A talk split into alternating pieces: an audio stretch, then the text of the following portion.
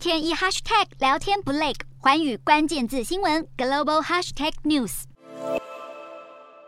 美国最高法院推翻罗诉韦德案，触发美国十三州的堕胎禁令，但在路易斯安那州有诊所提起诉讼，质疑多条禁令之间有所冲突，因此法官宣布暂缓禁令。路易斯安那州这间妇科诊所便抓紧禁令重新生效前的每分每秒，尽可能为更多妇女提供堕胎服务。堕胎权失去宪法保障，紧急避孕药的需求暴增，民众疯抢非处方的事后药，网络上已经出现缺货情形。这种紧急避孕药主要作用是阻止排卵，也能阻止受精卵在子宫着床，必须在发生性行为之后的三天内服用。为了让更多有需要的人都能取得，连锁药局 CVS 规定每人限买三盒，大型零售商沃尔玛也预计将祭出限购。社群媒体上解释女性如何透过邮件合法获得堕胎药物的贴文暴增，甚至有人自告奋勇说愿意寄处方药给住在禁止堕胎州份的女性。但在最高法院的判决公布后，脸书、IG 等平台开始迅速删除相关贴文。美国卫生部长贝塞拉言辞痛批最高法院的判决，让数百万妇女的生命健康陷入险境，承诺将尽一切可能增加人工流产药物的流通性，